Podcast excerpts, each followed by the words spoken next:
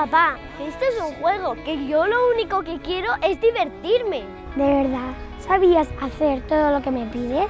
¿De verdad que tú le dabas al balón con las dos piernas? ¿Seguro que eras tan buen jugador como me cuentas? Debemos tener cuidado con nuestra conducta antes del inicio del partido. Es desaconsejable que en casa nosotros estemos eh, sometiendo al niño a una presión para que haga en el partido, puesto que es el entrenador el que tiene que decidir. Y a lo mejor hemos dicho algo nosotros anteriormente y luego en el partido es lo que no se debe de hacer. Lo que los padres hacemos con todo esto es crear un conflicto. ¿Qué hago? ¿Lo que me dice mi padre o lo que me dice el entrenador? No quiero decepcionar ni al uno ni al otro, es que me piden cosas diferentes. No nos damos cuenta del daño que les hacemos con esos comentarios. Por favor, no hables con tu hijo de la actividad deportiva que va a desarrollar. Tu misión es acompañarle a practicar su deporte favorito. Como padres, tenemos la oportunidad de estar junto a nuestro hijo y pasar unos buenos momentos junto a él. Si hablas demasiado del partido que va a realizar, puede ser un momento de agobio para él. No le des demasiadas vueltas a la competición. No te debe importar si mete goles o los para, si gana o pierde. Lo importante es que disfrute y se esfuerce por conseguirlo. Seguro que se te ocurren miles de ideas para transmitirle antes del partido que te parecen geniales y que van a conseguir que tu hijo juegue mejor, pero respeta el trabajo de los entrenadores ellos son los que realmente tienen la palabra.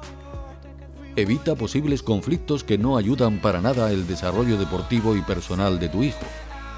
Limítate a ser su padre aunque tengas la fórmula perfecta para ganar el partido. Tu hijo es lo único que espera de ti, que le quieras como su padre.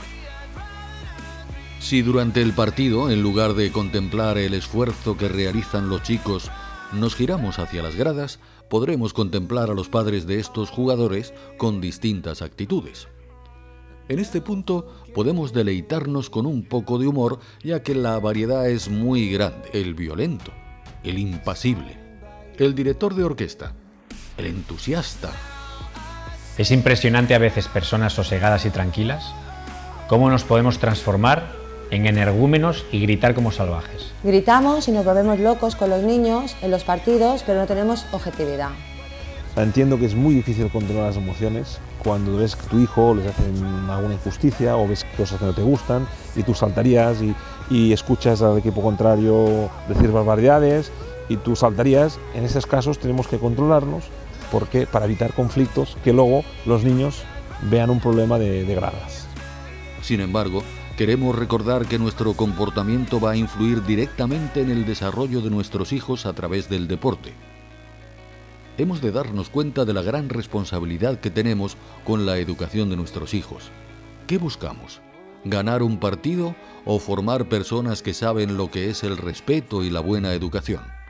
¿Importa o no importa? El cambio hacia la educación del padre a nivel deportivo es, es espectacular.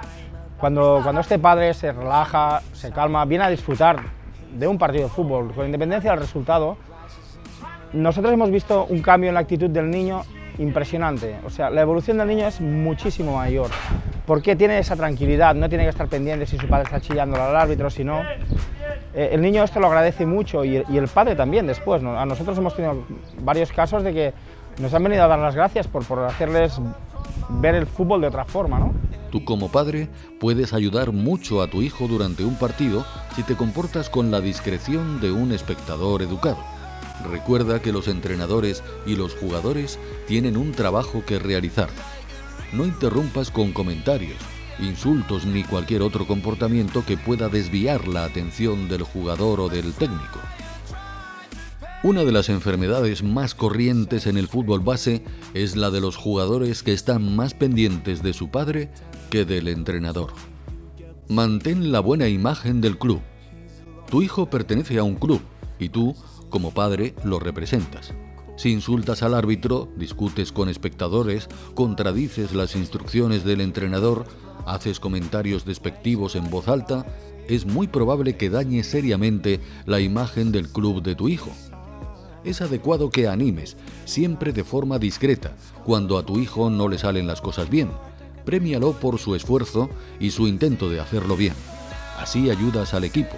Además, se sentirán más a gusto realizando la actividad deportiva sin presiones, sin temores a fallar y se esforzarán más por hacer las cosas bien. Debemos mantenernos tranquilos. Si no somos capaces de conseguirlo, debemos alejarnos del campo, para no influir. Si no sabemos controlarnos, es mejor no asistir al partido. Y es la mejor manera de colaborar con tu hijo y con el club. Delega en el entrenador la labor de educar y de dirección del equipo durante el partido.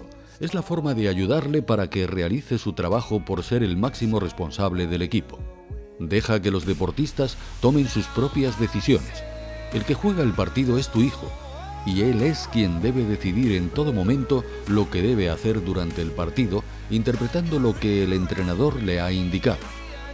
Nada de colocarse detrás de la portería o en la banda donde está jugando tu hijo para darle instrucciones. No sabes lo bien que le va que se equivoque al tomar por sí mismo una decisión. Maduran, crecen más rápido porque tienen que preguntarse qué he de hacer para no caer en ese mismo error. Los niños le dan al partido el valor que le damos los padres. Si lo único que nos interesa es el resultado final, con eso se quedarán ellos. Si lo que los padres valoramos es el esfuerzo que hemos puesto para conseguir la victoria, eso es lo que ellos valorarán. Como estamos apreciando de forma constante, la actitud del padre es fundamental siempre cómo nos dirigimos a ellos tras un partido, cómo les miramos, qué les preguntamos, qué importancia le damos al resultado. Es muy importante que los padres en ningún momento den instrucciones a los niños, en ningún momento sobreestimulen, en ningún momento...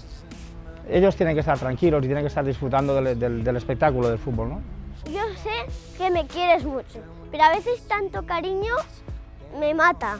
¿Qué es lo más grande del fútbol? ¿no?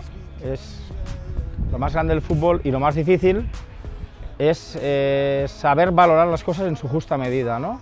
Yo no quise fallar el gol, pero no pude. Sencillamente que sea como un amigo de su hijo y que le apoye y, y que siempre los chicos lo agradecen, ¿no? A veces, un simple abrazo cuando sale el vestuario es suficiente. Eso es más importante de todas las cosas que has podido decirme. De esta forma, él sabe que tú siempre vas a estar a su lado, que le apoyas y le respetas. Deja que el partido acabe en el momento en que el árbitro pita el final. Nuestras normas internas son que nunca se debe ni, ni, se tiene que hablar con el entrenador después de un partido. ¿no? Hay otros momentos durante la semana que es más fácil que nos podamos dirigir al entrenador para hablar sobre el partido. Recuerda, por tanto, que tu hijo solo ha jugado un partido, donde lo habrá hecho mejor o peor, habrá ganado, perdido o empatado. Habrá cometido errores o realizado aciertos, pero solo ha jugado un partido. No por ello, ni es mejor ni peor persona, ni tampoco se sentirá más o menos querido por sus padres.